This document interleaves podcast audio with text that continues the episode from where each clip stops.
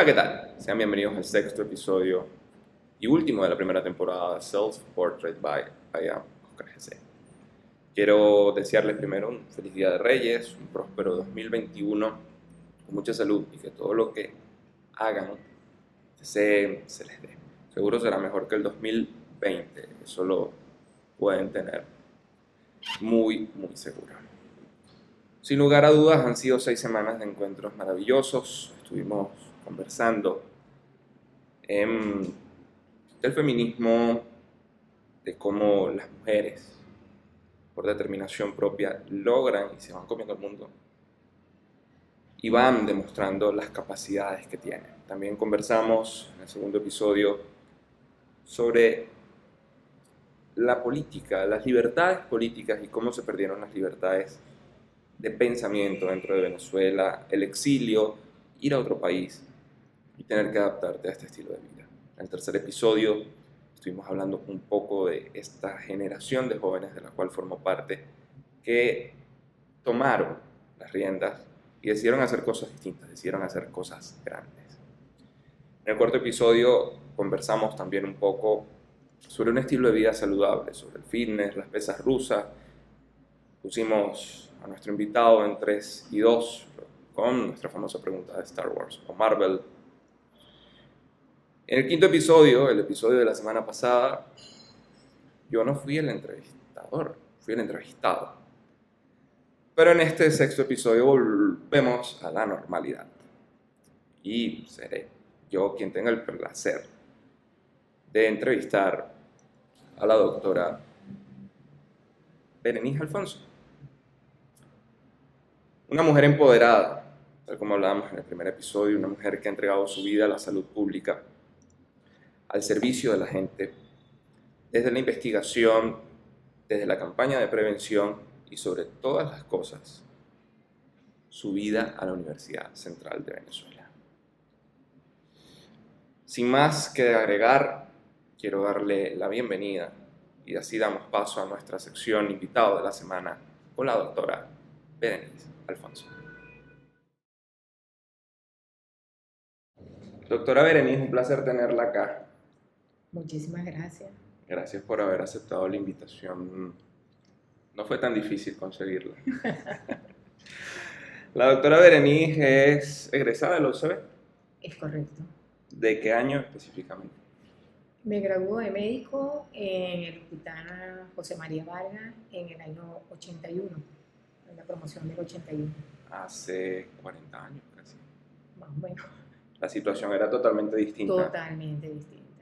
Eh, otro, otro panorama, otro, otra universidad, otra facultad. La asignación presupuestaria me imagino que era Totalmente. Siempre, eh, eh, en todos los años, ha habido carestía en cuanto a los presupuestos para el funcionamiento de la universidad, pero funcionamos. En la comparación con los actuales momentos, pues es difícil, muy difícil. Hoy día estudiar en Venezuela es una aventura, una épica. Sí. La doctora Alfonso actualmente forma parte del director médico de la clínica Méndez, eh, Jiménez Muñoz. Jiménez Muñoz, correcto. estamos ahorita funcionando en las acacias en el anexo 2, eh, porque la principal, la clínica principal, este, fue tomada, pues, prestada a la alcaldía para prepararla para casos supuestamente COVID. Eso todavía no ha sucedido, pero ya la tienen tomada. Entonces nos dejaron funcionar en el anexo 2. Los médicos que pertenecen a la plantilla de la, de la principal lo pasaron al anexo 2 y ahí estamos todos, pues, hasta que nos supervisen nuevamente. Doctora, usted se especializa en ginecología clínica. Es correcto. Mi mención es ginecología y esterilidad matrimonial.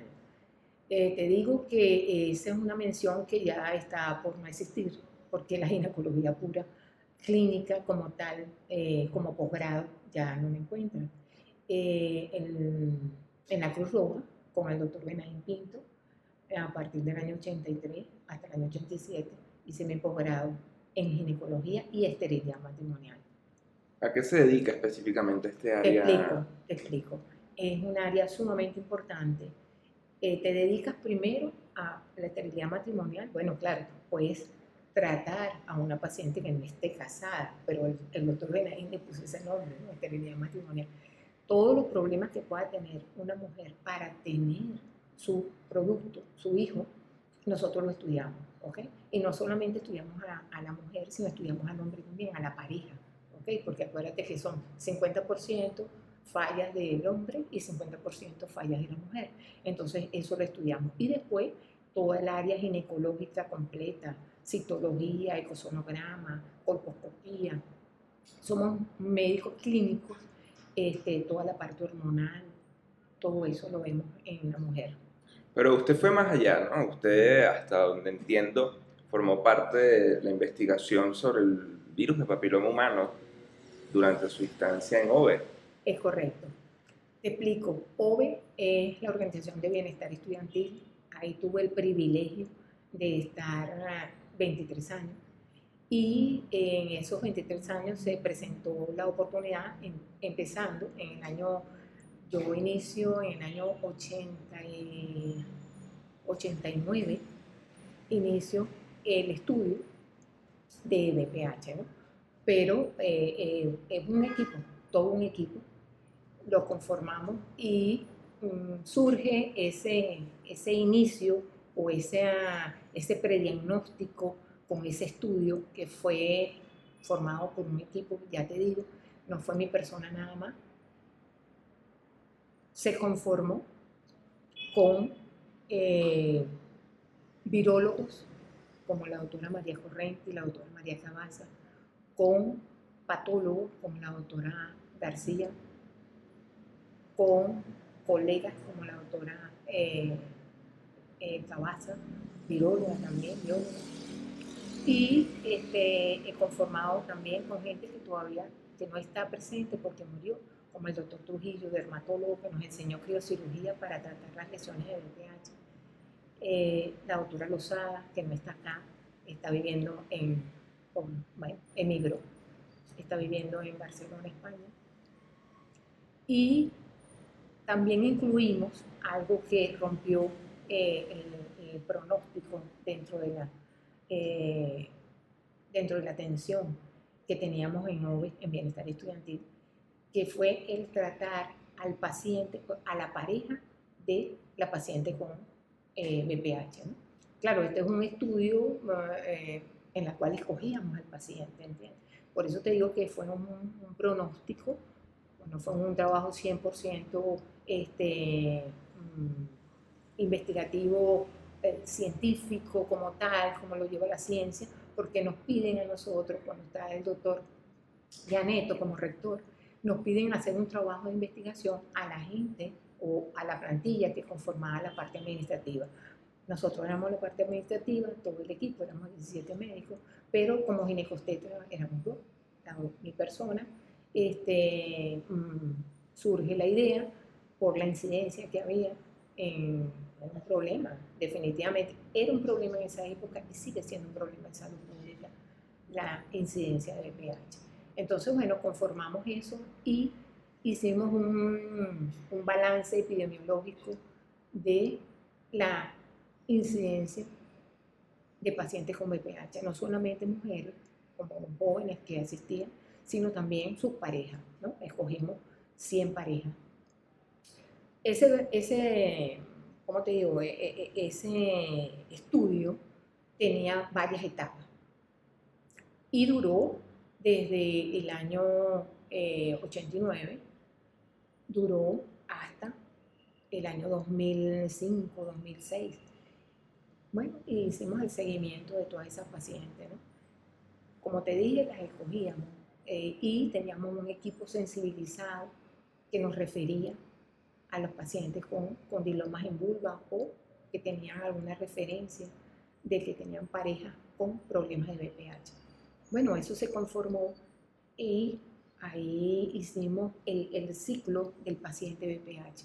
Hacíamos el diagnóstico clínico, el diagnóstico corposcópico, el diagnóstico virológico, que fue donde eh, colaboraron estas dos biólogos, virólogos, la doctora Corrente y la doctora Cabaza, Entonces teníamos que identificar el virus. Nosotros teníamos todo hecho, pero no sabíamos la presencia viral, no la, no la teníamos.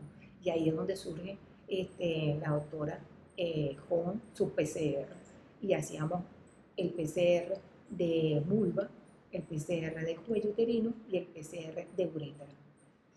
Los jóvenes masculinos o las parejas masculinas que teníamos en ese entonces, para ese estudio, eh, teníamos que tipificarlos para ver la presencia del virus, tanto de alto riesgo como de bajo riesgo. Y entonces el doctor Francisco Fareña, director del posgrado de urología en el clínico, nos enseñó a tomar la prueba. Mientras tanto él la tomaba, pero como tenía tanto trabajo nos enseñó.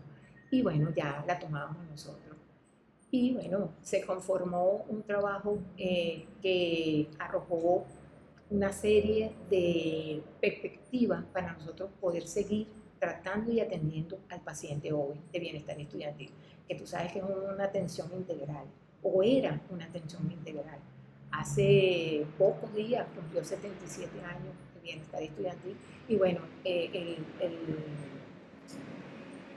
las circunstancias que nos unieron a nosotros eh, para ese trabajo en esa época fueron circunstancia fabulosa. El apoyo por parte del rector para ese momento, el doctor Giuseppe Llaneto, todas las autoridades este, nos apoyaron en la parte económica y en la parte de difusión del programa. Y el equipo fue conformado por, por, por profesionales que sabían del área. Y bueno, por eso fue que pudimos ofertar buen servicio y buen diagnóstico. Todo paciente que, es, eh, que estuvo en ese trabajo fue no solamente diagnosticado, sino también tratado. Y lo más importante, que hubo la sensibilización por parte de toda la, Universidad Central. Eh, nosotros tuvimos la oportunidad de, en la medida que estábamos con nuestro trabajo de investigación, en esa medida íbamos dando charlas de sensibilización para todos esos jóvenes de esas 11 escuelas. Y por supuesto que el apoyo por parte de, otros profesionales como trabajadoras sociales. Cada una de las facultades tiene trabajo social, entonces ellas captaban al, paciente para difundir el día de las charlas, charlas de prevención definitivamente. Ahí nos preocupó muchísimo también la gente eh, o los estudiantes de la noche que no participan de las actividades del día universitario. Entonces, ellas se ocupaban de difundir los días de la charla con esa gente, por ejemplo, derecho en la noche, ¿no? ¿Quién iba a dar la charla en la noche? Entonces, nosotros nos preocupamos porque pudieran captar y asistir a esas charlas de prevención. Lo otro que pudimos hacer es que fue un, trabajo muy hermoso, ¿no? Todo el mundo se, se sensibilizó y por eso fue el éxito, ¿no? de, nuestro prediagnóstico. Tuvimos eh, el, apoyo de SACPRO, de Extensión Universitaria, grabando dos videos, un video de prevención de HIV también y un video de prevención de BPH. Y entonces esos videos nosotros los pasábamos con más o menos entre 10 y 15 minutos, eran los videos con el apoyo, ya te digo, de, toda la gente de video y de cine de, de extensión universitaria. Y bueno, todos los costos surgieron por parte del apoyo de este OVE, nuestro director y nuestra directora, y el rector, el Giuseppe Llaneto. Entonces, eh, teníamos una sensibilización de todos esos jóvenes universitarios, ya sea con el video, ya sea con las charlas presenciales, que nos dividíamos, la doctora eh, eh, Rosada y mi persona, la doctora Rosada ginecostetra y bueno, ginecología puramente la misma. Entonces fue muy hermoso, este, porque si no llegaba el paciente por cuenta propia a pedir su historia en OVE, eh, llegaba por referido por parte de trabajo social y alguien que no se debe olvidar, que son los centros de estudiantes. Cada facultad tenía su centro de estudiantes, entonces nos llamaban del centro, por ejemplo, te digo, el centro de estudiantes en, en Derecho Mm, ahí nos llamaban porque detectaban pues que había muchos pacientes y se comunicaban, había más amigos, menos amigos, y se comunicaban, inmediatamente nos llamaban y iban a poner la ayuda, pues a pedir la ayuda y le damos la, la charla y le referíamos inmediatamente si era hombre o si era mujer, inmediatamente lo atendíamos. Pues. Teníamos toda esa capacidad y no solamente nos quedamos en tratar, sino también en eso, en sensibilizar. Hay mm, una anécdota eh, muy interesante que quisiera contar.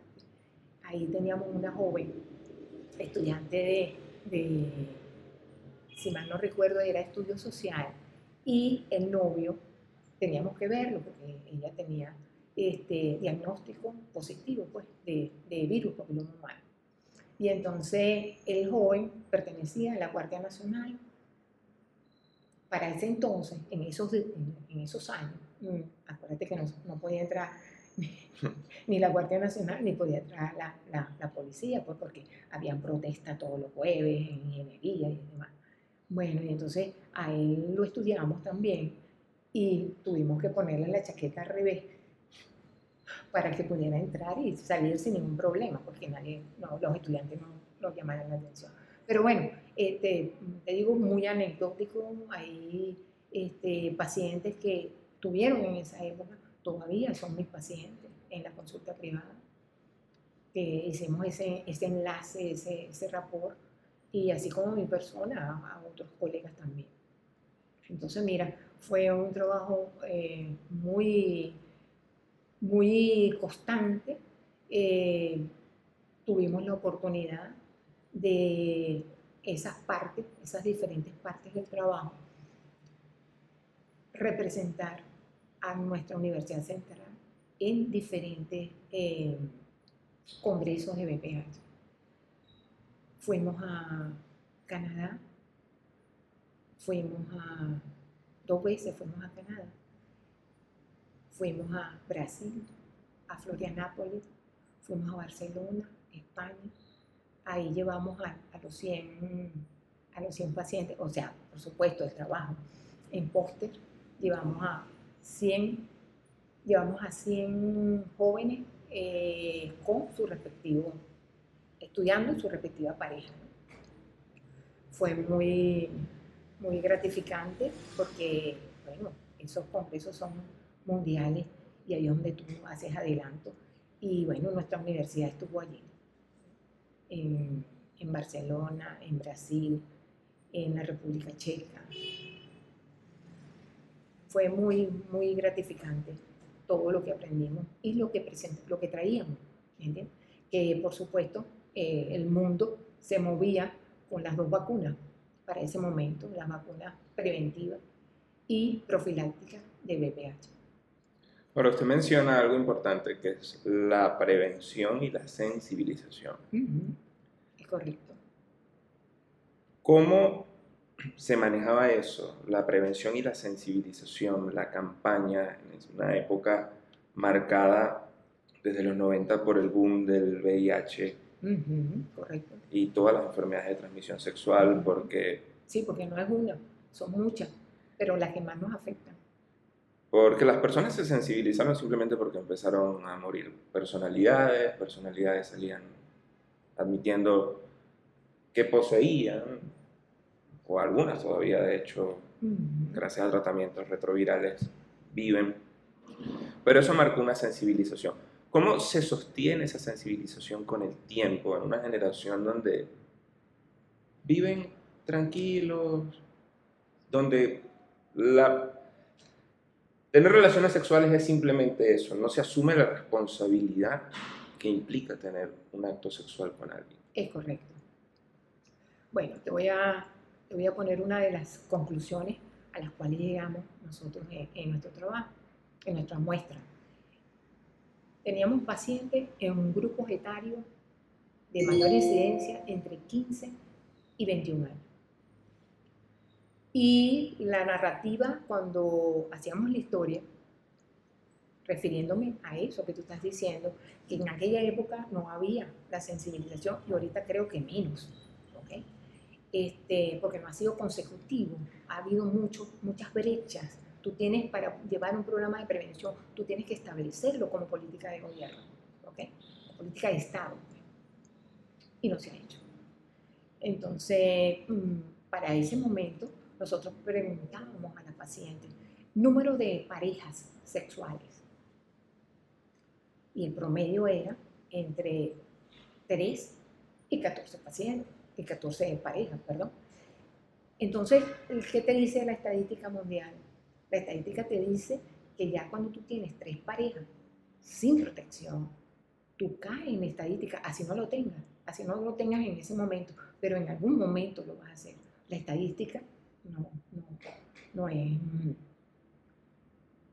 no falla, pues.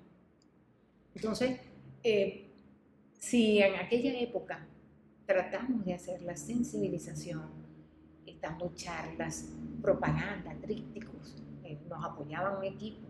Este, acuérdate que para ese momento las redes, todo esto, no era lo que estaba en, ese momento. Más sin embargo, ya eh, tuvimos la oportunidad de tener computadoras en cada consultorio, con una red central arriba en dirección, este, porque estábamos en eso, o sea, arrancando con lo moderno, con lo, que exigía la época. Pero no, eh, yo creo que la sensibilización este, en ese momento se estaba logrando. Te digo que en los actuales momentos, pues, menos. Menos, ¿por qué? Porque si tú le dices a un paciente que puede, puedes tener relaciones, ¿verdad?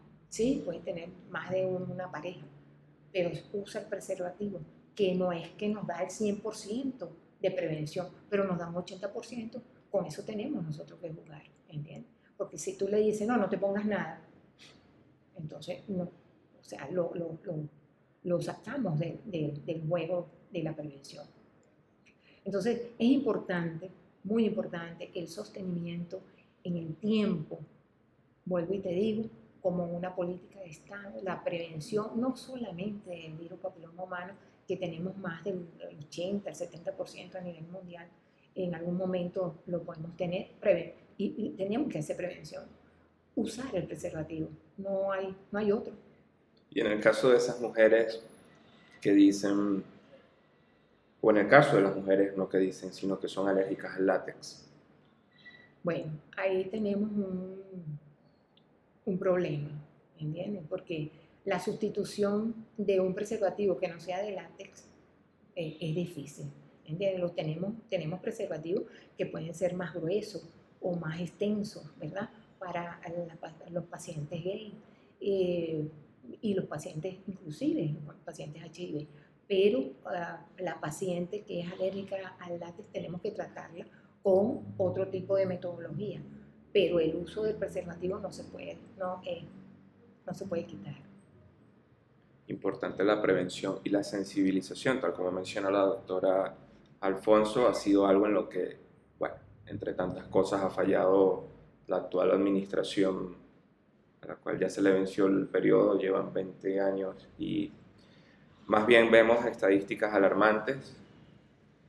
Eh, revisando un poco para la entrevista, la Organización Panamericana de la Salud indicaba que lo habitual eran 3-4 casos de niños de niños con alguna enfermedad de transmisión sexual y para el 2019 la última estadística que se tenía había sido de 16 niños en el servicio de infectología del JM de los Ríos. Esperemos algún cambio en esta política para de verdad lograr una prevención y una sensibilización y, bueno, usted sabe muchísimo más del tema, no solo en el tema de las enfermedades de transmisión sexual, sino también en los embarazos no planificados. Es correcto. Nosotros tenemos uno de los primeros lugares en, en pacientes embarazadas, jóvenes, adolescentes. Y no es una estadística agradable que te señale a nivel de América Latina, Como uno de los primeros, porque eso carece y te dice que la prevención y los programas están fallando. ¿okay? Entonces, mm, tú puedes tener campañas em, eh, del momento, pues, eh, vas a dar preservativos, eh, vas a dar eh, anticonceptivos orales, pero tiene que haber un mantenimiento. Y no solamente eso, sino tienes que hacer la sensibilización a ese grupo etario tan, pero tan difícil como es el adolescente. ¿Entiendes? Porque el juego hormonal allí no te ayuda. ¿Entiendes? Él te va a pedir relación, tanto la hembra como el varón, y los otros géneros, pues, también te van a pedir relación. Entonces tú tienes que estar sumamente pendiente en eso, en la orientación, pero en la orientación con una sensibilización por parte del organismo de responsabilidad de la salud de un Estado. Tomen nota, importante la prevención porque recuerden que las enfermedades no distinguen ni de género, ni de raza, ni de color, ni de clase política.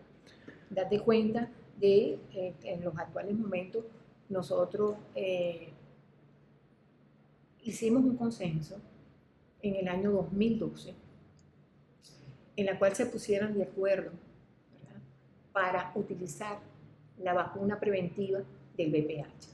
Eso se hizo aquí en nuestro país. Y eh, fue motivo de gran alegría en llegar a un consenso y se publicó inclusive un libro en la cual estaban los pediatras, estaban los inmunólogos, estaban los infectólogos, estaban eh, los ginecólogos, los ginecostetras, los dermatólogos, los médicos internistas, y se llegó a ese consenso en la cual en toda la, la plantilla de prevención en vacunas de un niño entrara la vacuna del VPH de los 9 años, desde los 9 años hasta los 25 en tres dosificaciones, así como ponerte en la polio o ponerte en la triple, o sea, iba a entrar en ese programa. Eso se hizo, ¿verdad? Y en el 2015, cuando se iba a empezar a vacunar, porque las vacunas, eh, eh, por supuesto, importadas y costosas en dólares, ese programa se frenó porque vino la, la debacle económica a nivel de, de, dólares. Pues. Y ese programa se quedó ahí. Ese proyecto que ya iba a arrancar por un consenso que ya se había hecho en el 2012. ¿Entiendes? Fue, fue laborioso eh, el, llegar a escoger la vacuna bivalente con el virus 16 y 18. Eh, no, es, eh, no es fácil el, conseguir pues, y el trabajar en los 23 estados del país para saber cuál es la incidencia del virus. Y sin embargo, eso lo hicieron en 22 estados las doctora eh, la doctora Corrente, viróloga, y se dieron eh, eh, como resultado que el virus ya de mayor riesgo es el 16, el que predomina en nosotros. Y bueno, en base a eso se orienta pues, la, cuál, es la, cuál es la terapéutica que vamos a utilizar. Entonces, como tú verás, sí, sí, sí teníamos, estábamos a la, a la par, íbamos a tener nuestra prevención con la vacuna, todos todo los que estábamos en esas investigaciones eh, y que sabíamos lo que llega a una consulta, este, porque no todos son buenos, no todos los virus son buenos. Depende de tu aparato inmunitario para tú eliminarlo o no. ¿entiendes? Entonces tú puedes tener una infección por VPH y tu aparato inmunitario puede, puede quitar una infección. Pero hay virus que no, tú no respondes bien porque son de alto riesgo. Pues 16, los 18, son 140 virus y de los cuales 40 son en el área urogenital. Entonces, y, una tipificación, eh, un PCR en los actuales momentos, es era costoso en aquel momento, pero teníamos la posibilidad de que teníamos un Instituto Nacional de Higiene que nos ayudaba y este, una directora de genética que nos ayudaba a procesar el PCR y estábamos apoyados pues, por el rector y lo podíamos hacer. Entonces, pero en los actuales momentos tú decides o haces el PCR o tratas.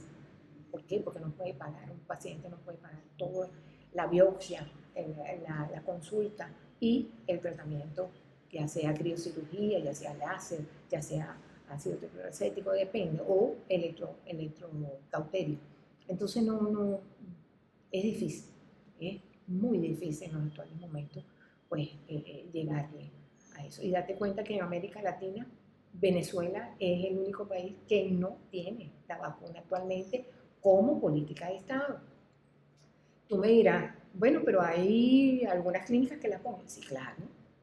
claro, porque nos dio permiso este, el Instituto Nacional de Higiene de poder poner la vacuna.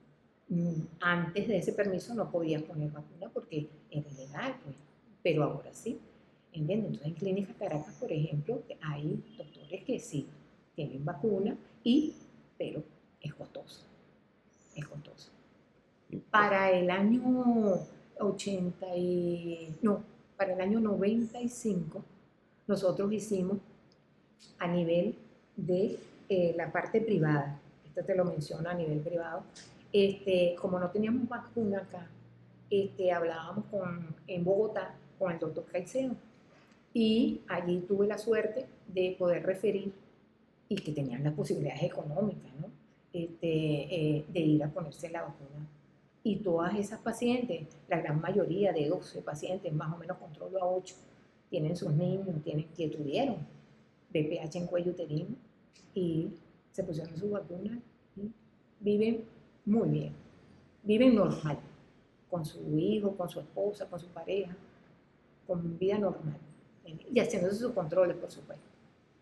Importante la prevención y seguir sosteniendo un tratamiento coherente. Sí, y en Bogotá esa vacuna era la tetravalente, no la bivalente, la que aprobamos nosotros acá por consenso, pero se ponía la tetravalente. Al momento de utilizar la vacuna, ¿qué sigue? ¿Te vuelves, puedes vivir tranquilamente? O... Sí, pues haces prevención, porque la vacuna es específica para algunos virus ¿entiendes? Por ejemplo, la bivalente, tienes, mm, te vacuna contra el virus 16 y 18, pero tienes, además de 16 y 18, tienes eh, una prevención cruzada hacia otros virus. Por supuesto que eso no te da patente, porque eso era una de las cosas que se explicó muchísimo en el año 2015, que yo me pongo la vacuna y entonces voy a hacer una orgía. Ajá, eso iba. Y, y así, voy a hacer una orgía y entonces voy a tener 15 15 parejas en el día o en la noche o todos los días. No, no, no se puede. Eso no se puede. Tiene que haber un control. Eso te va a prevenir de que tú tengas cáncer en cuello uterino o a nivel de recto. Que no se desarrolle, pues. Que ese virus de alto riesgo no ataque tu aparato inmunitario y desarrolle un cáncer. ¿ves? Esa es la bivalente. Y la tetravalente era o es, porque todavía la tenemos pues, a nivel mundial, es para el virus 6 y 11, que es bajo riesgo, que es el que te produce los condilomas, las verrugas, llamadas vulgarmente, en vulva, en el recto y en el cuello también, en las paredes vaginales, y que estamos dejando un área que no le hemos tocado, que también es, a nivel orofaringio, porque hay sexo oral también. Entonces, eh, te previene contra, contra eso, pues contra los virus de alto riesgo el 6 y el 11, la tetravalente 6, 11, 16 y 18. Y también tenemos en los actuales momentos una vacuna que es la nanovalente, que tiene 9, eh, te, previene contra 9 virus, que es la que pone eh, Australia.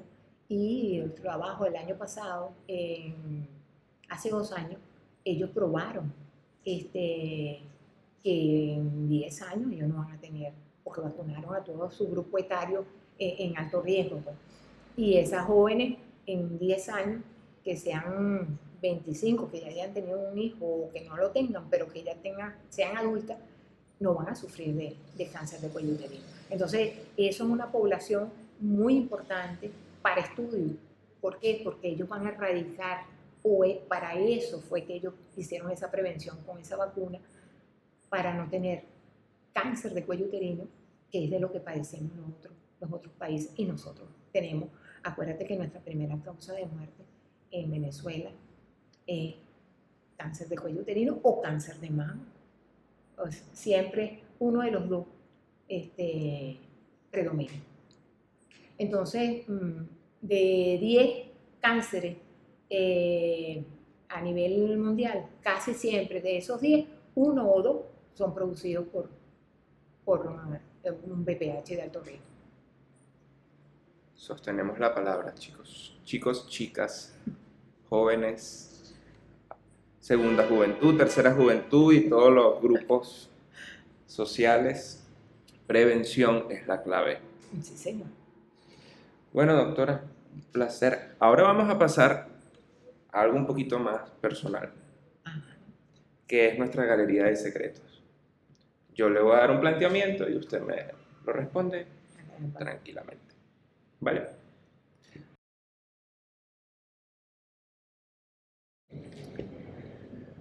Doctora, una canción favorita. Ay, una, tengo muchas. Una o tres o cuatro, las que Pero mira, yo tengo, a mí me fascina este, las canciones del grupo de los DAR de Carlos Moriano, en paz descanse, era de mi juventud. Y lo, no solamente lo bailé, lo escuché y lo disfruté muchísimo. Una canción, bueno, tú la vas a perder. Este, y bueno, me fascina, me quedo con ello. Vaya, ¿no? La primera juventud. Recuerda que Sí, tenemos sí. varias. Sí, sí, cómo no. Colegas que le hayan marcado o inspirado. Bueno, el primer colega que, que me marcó y me inspiró es mi hermano. Mi hermano, ginecostetra, cirujano, sexólogo, Beren Alfonso, que ejerce en el estado de Aragua.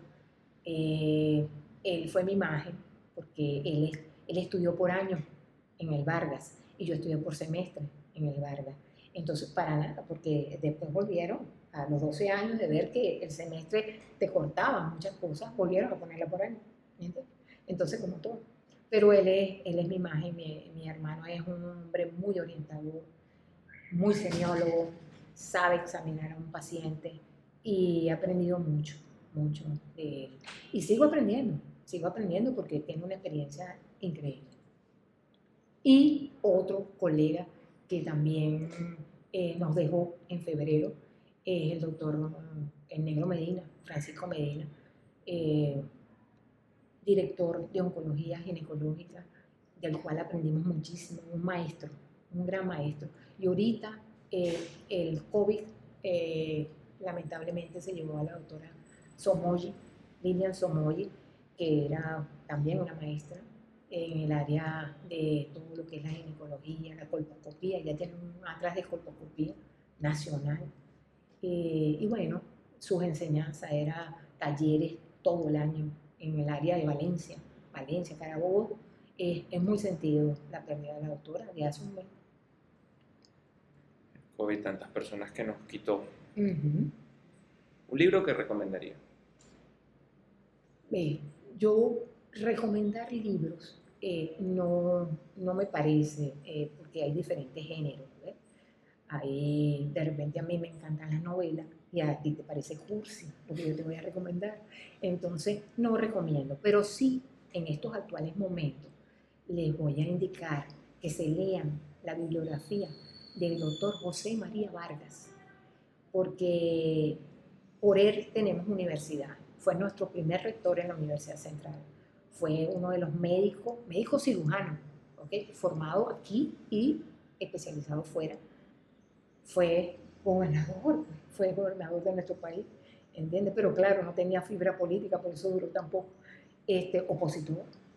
Y bueno, mira, a- gracias a él tenemos lo que tenemos hoy en día, ¿entiendes? Que es la universidad y el academicismo y la exigencia académica que debe llevar un médico como él. Así que les recomiendo que se echen una hojita de la vida del doctor José María Vargas. Un principio inviolable. Bueno, la honestidad. Yo creo que la honestidad es, es inviolable. Y cuando tú eres honesto, eh, tienes eh, la vida más clara, eh, tienes amigos, tienes una, una conversación más directa con tu familia, con tus vecinos, porque te guía eso. La honestidad trae muchas otras cosas eh, eh, al ser humano, es su crecimiento personal. ¿Qué significa para usted la UCB? Wow. Mira, eh, la UCB este, en mi vida, como en la de mis hermanos, que somos UCBistas también, eh, fue, una, un- fue y es un privilegio el haber formado parte de uno de tantos alumnos que formó. Te digo que mi formación académica total, total, fue en el hospital José María Vargas, este, perteneciente pues, a, a, la Universidad Central. Son dos escuelas, está la escuela Racetti, está la escuela Vargas, con el mismo pensum, pero con diferentes pasantías. Y bueno, me tocó la Vargas. Y mejor dicho, me tocaron las dos escuelas, pero yo renuncié a la Vargas, renuncié a la, a la Racetti, porque mi hermano ya estaba en la Vargas y entonces tenía que estar con él pues, para el, el, transporte y estar junto a él. Entonces, bueno, me quedé en, la Vargas. Para mí, mi formación, vuelvo a nacer y vuelvo a estar en la Universidad Central porque fue la que me aportó la libertad de expresión. Ahí yo hablaba sin ningún tipo de temor. Podíamos plantear cualquier tipo de, de lucha y no solamente eso, si no nos gustaba algo, inmediatamente pedía un derecho de palabra en el Consejo Universitario los días miércoles y me daban 10 y 15 minutos para expresar mi opinión. Muchas veces me tomaron en cuenta, por supuesto. Había muchos problemas en la universidad, pero tenías eso, ¿entiendes? Hoy en día no puedes emitir opiniones y bueno, es la casa, la casa que vence la sombra. Yo quisiera que siguiera siendo así. Aquellos que tuvieron el privilegio de estudiar en la UCB. Un placer haber compartido con usted. Bueno, y para mí expresarte un poquito de toda esa trayectoria eh, de mi persona y el haber aportado un poquito a la prevención de esos jóvenes universitarios. Ojalá la generación de relevo este, que está en, estos momentos eh, pueda cubrir todas esas fallas, sobre todo en la prevención, que es muy importante, y la educación. Sin educación no vamos a ningún lado, definitivamente.